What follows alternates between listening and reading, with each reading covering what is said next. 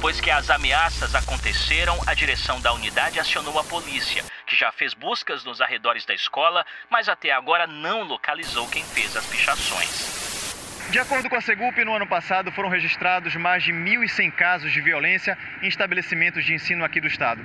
Isso dá uma média de 3 a cada dia. Professor que tem medo de se identificar porque foi agredido por um aluno dentro de sala de aula.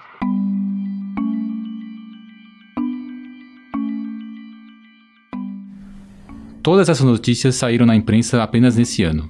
Essa violência é a ponta mais visível de um problema que atinge muitas escolas brasileiras, a indisciplina. O Brasil se comporta muito mal na escola. 50% dos professores brasileiros dizem que são muito interrompidos durante as aulas. Quase 20% do tempo gasto em sala no país é usado para controlar os alunos. Essa pesquisa internacional foi feita pela OCDE, a organização que reúne nações desenvolvidas. O clima escolar no Brasil é um dos piores entre os 46 países avaliados. Será que dá para enfrentar essa realidade? Eu sou Fábio Takahashi, editor da Folha, onde cubro educação há 16 anos. A partir de hoje, tem um encontro semanal com você, professor e quem gosta de educação. Eu sou Ricardo Ampudia e esse é o Folha na Sala.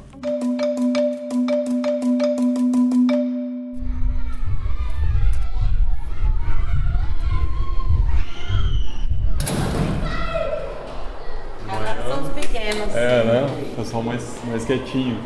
A Escola Municipal Campos Sales fica em Heliópolis, na zona sul de São Paulo.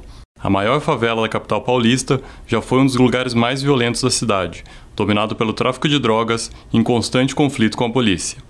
Ela poderia ser só mais uma escola comum, num bairro periférico com problemas de violência e indisciplina, mas uma nova proposta pedagógica fez dela uma referência, sendo tema de estudos e pesquisas Brasil afora. Tudo começou em 1999, quando o assassinato de uma aluna gerou grande comoção e indignação na comunidade, que resolveu agir, como conta a coordenadora pedagógica Jéssica Martins que a questão da violência era muito forte, né? Era três ou quatro brigas de sangue por dia ali, e era o tempo inteiro só mediando as situações de violência dentro da escola. Então, eles já, já entendiam que alguma coisa precisaria ser feita, né? E o assassinato da estudante Leonarda, né, fora da escola, foi um, um ponto ali que fez todo mundo se unir e se mexer, né, para que realmente alguma transformação acontecesse. Numa noite de junho, a jovem Leonarda Soares Alves foi morta ao sair da escola por uma série de tiros disparados pelo namorado. Ela tinha 15 anos.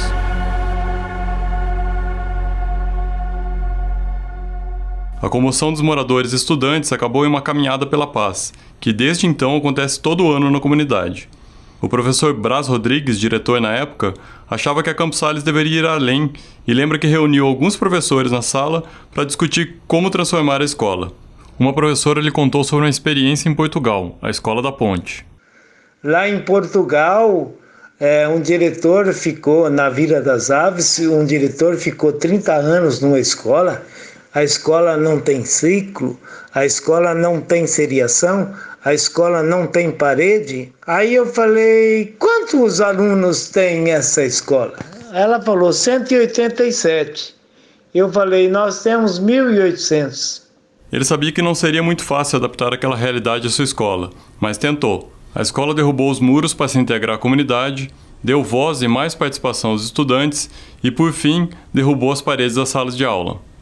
Hoje, a escola reduziu os episódios de violência a zero. Ampúdia, você foi na Campus Sales, que é uma escola que ficou conhecida pela resolução de conflitos. O que, que chamou a atenção lá? O que, que você viu de diferente? Numa primeira olhada, é uma escola normal com qualquer outra. É barulhenta, tem criança andando, criança correndo, criança gritando. No turno da manhã, eles têm as turmas de quinta a nona série, à tarde de primeira a quarta, e à noite a escola tem um programa de educação de jovens e adultos. Mas uma das coisas que mais me impressionou na parte de estrutura da escola é que ela não tem salas de aula como a gente conhece, com as carteiras enfileiradas e o professor na frente com a lousa. Eles chamam de salões de aula. São salas bem amplas e iluminadas, com mesas quadradas espalhadas. Cerca de 75 crianças da mesma faixa etária sentam em grupos. Esses grupos estudam juntos, seguindo um roteiro de estudos com conteúdo para discussão, pesquisa e exercício. Os professores, que são três por salão de diferentes disciplinas, só intervêm quando são chamados, mas tem uma regra para chamá-los. Que regra? Se eles têm uma dúvida, eles perguntam para os colegas de grupo. Se ninguém souber como resolver, então eles levantam a mão e aí o professor vem fazer a mediação. Isso é bem interessante. É, como repórter, eu visitei alguns países desenvolvidos, como Estados Unidos Nova Zelândia, e vi que eles usam a mesma técnica, uma técnica bem parecida com a escola. É, lá eles têm até um mantra que eles dizem Ask three before me, que é algo como é, pergunte a três colegas antes de mim. Ask three, then me. É uma ideia de que você vai construindo conhecimento, não fica esperando informação da pessoa lá na frente da sala. E evita que o professor fique lá paradão, só escrevendo na lousa, enquanto o pessoal detona a sala. A coordenadora me contou uma história mais legal ainda lá, que é sobre como são resolvidos os conflitos em sala de aula. É, nós temos a comissão mediadora de conflitos, cada salão elege, né, eles faz, apresentam propostas no início do ano e é feita uma eleição mesmo ali no computador, votam, eles têm até carteirinha de eleitor que eles fazem aqui para poder eleger quais são os 10 estudantes que vão representar a, a turma e vai fazer parte dessa comissão. Essa é a professora Jéssica Martins, coordenadora pedagógica da Campos Sales. Eles chamam esse estudante que causou o conflito para uma reunião com a comissão. Aí nessa reunião, cada encontro, um dos estudantes faz a ata, o registro, e o outro estudante vai coordenar.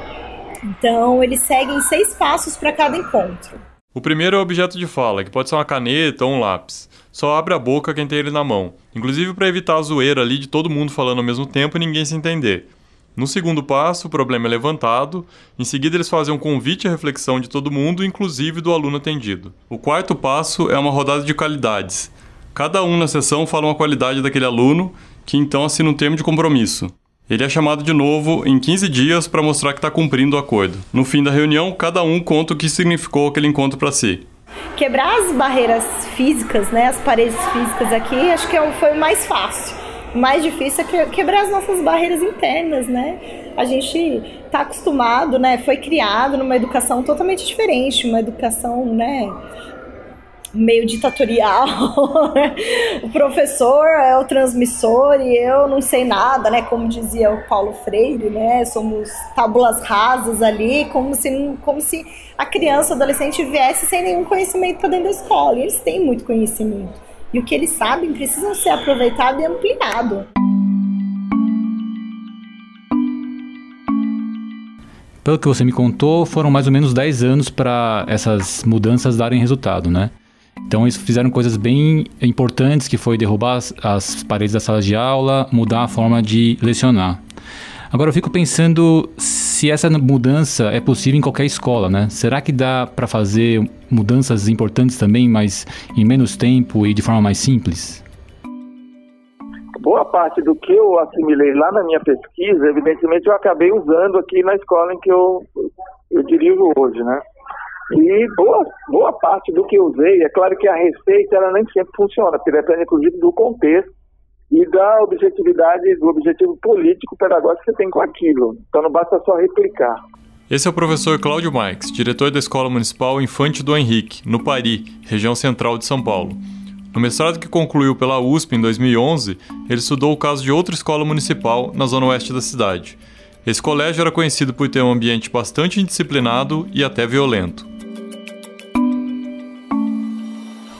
Mas boa parte do que eles faziam lá, que eu repliquei na minha escola, funcionou e deu certo.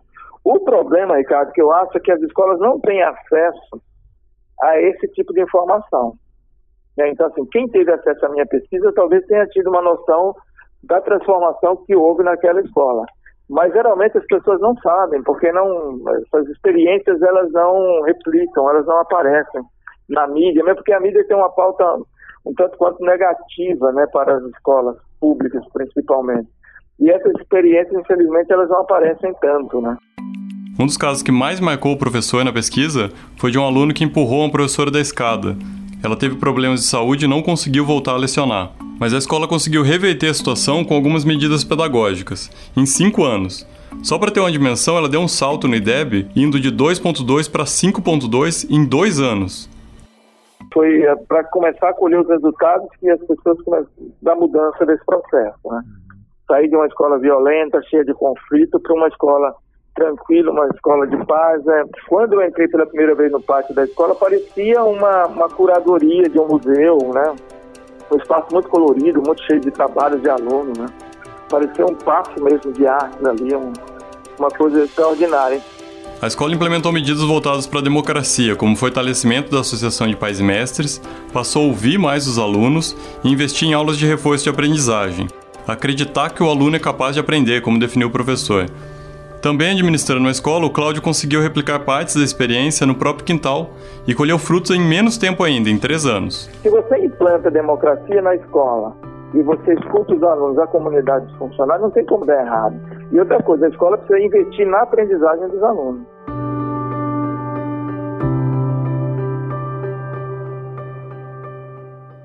Legal. Temos dois casos de escolas que contornaram ambientes caóticos, onde se chegava até a agressão de profissionais. Cada escola achou seu caminho. Mas agora eu tenho uma outra dúvida. Será que existe algum padrão de comportamento que leva a um ambiente de disciplina ou até de violência? A gente conversou com Luciano Campos, professor da Universidade Federal de Ouro Preto, em Minas Gerais, que pesquisa a indisciplina escolar. O professor Luciano diz que apesar de o Brasil aparecer no topo dos rankings de disciplina, esse é um problema do mundo todo, que está vivendo uma crise de autoridade na escola. É um cansaço na relação entre professor e aluno. É que não haverá uma única forma de agir para se prevenir ou para se combater a indisciplina. Então a gente sempre fala que são sempre é, é sempre um conjunto de ações. Eu gosto de dizer o seguinte, que nós temos ações ao nível da sociedade e das políticas públicas, ou seja, é preciso que a sociedade brasileira é, apoie o professor, ela não pode deixar que a autoridade dele dependa só das suas capacidades pessoais, então é, é necessário que a sociedade como um todo dê um apoio ao professor. Nós temos ações que são no nível da instituição escolar, ou seja, o que, que a escola, enquanto instituição, pode fazer. E aí, muitos estudos têm mostrado que a escola deve ser uma instituição é, com regras mais claras, que, é, que estejam mais próximas dos estudantes, que trate os estudantes com mais respeito, que não discrimine os estudantes, que faça os estudantes participar da vida escolar, mas também que seja uma escola que responsabilize os estudantes por aquilo que eles fazem de errado dentro da escola. Essa é uma dimensão importante que a gente pouco discute. O estudante também deve ser responsabilizado. Uma escola que tudo que ele fizer vai ser considerado correto ou vai ter uma impunidade, também não é uma boa escola. O professor acredita que a influência do contexto familiar e social do aluno seja grande na indisciplina escolar, mas a própria organização escolar pode levar ao agravamento do ambiente. Ele diz que é preciso investir numa melhor relação entre professor e aluno e na gestão da sala de aula. E tudo isso deveria fazer parte da formação do professor lá atrás, durante a faculdade. O que acontece hoje nas universidades, e aí é uma, uma autocrítica, é que nós ensinamos para os estudantes muito conteúdo que ele vai ensinar. Ensinamos para ele pouco sobre como ele vai ensinar e menos ainda ensinamos a ele como que ele vai gerir a turma para que a turma tenha um aprendizado. Nós não ensinamos para ele que ele está numa profissão que é do relacionamento, ou seja, ser professor é saber se relacionar com o outro. E esse é um tópico ausente na formação de professores. Os especialistas que a gente ouviu para esse episódio do Folha na Sala deram ideias bem práticas de como fazer essa gestão na sala. Vamos lá. Primeiro, preparação de aula. Ainda que a carga horária docente seja pesada, a gente sabe disso, essa preparação é crucial para a aula fluir bem e deixa os alunos bem engajados. Essa preparação pode incluir até os momentos que poderão ser mais críticos, para que o professor fique ainda mais atento nesses momentos. Outra sugestão, que muitos já devem fazer, mas vale repetir: mostrar para os alunos no início da aula o que eles vão aprender. Assim, os estudantes se sentem menos perdidos. Sangue frio, mesmo na hora de intervir, tentar manter a calma. Tentar impor autoridade pode gerar um efeito de resposta do aluno, piorando a situação. Os professores ainda aconselham a não particularizar a bronca, se concentrando no ato do estudante e não em quem ele é. É preciso evitar a exposição do estudante diante dos colegas, porque isso aumenta a chance de ele reagir violentamente. Também vale se segurar e evitar sermões na aula. Uma ação mínima, apenas para a retomada da aula, tem mais efeito do que grandes reflexões sobre comportamento. E parece ser interessante criar espaços para que os alunos possam ser mais ativos. Não parece dar mais certo esperar que o aluno fique concentrado horas e horas, apenas ouvindo, resolvendo exercícios. Agora, claro que falar essas dicas é fácil. Eu mal consigo segurar nem meus dois filhos em casa, fico imaginando segurar uma sala de aula inteira. Por isso, força, professores! Eu sou Ricardo Ampudia e esse foi o Folha na Sala, um projeto da Folha em parceria com o Itaú Social, voltado para professores. E eu, Fábio Takahashi. Você pode nos ouvir no Spotify, no Deezer, no agregador de podcast de sua preferência ou no site da Folha. Esse episódio utilizou áudios da TV Globo. A edição de som foi de Stefano Macarini. Até a próxima terça.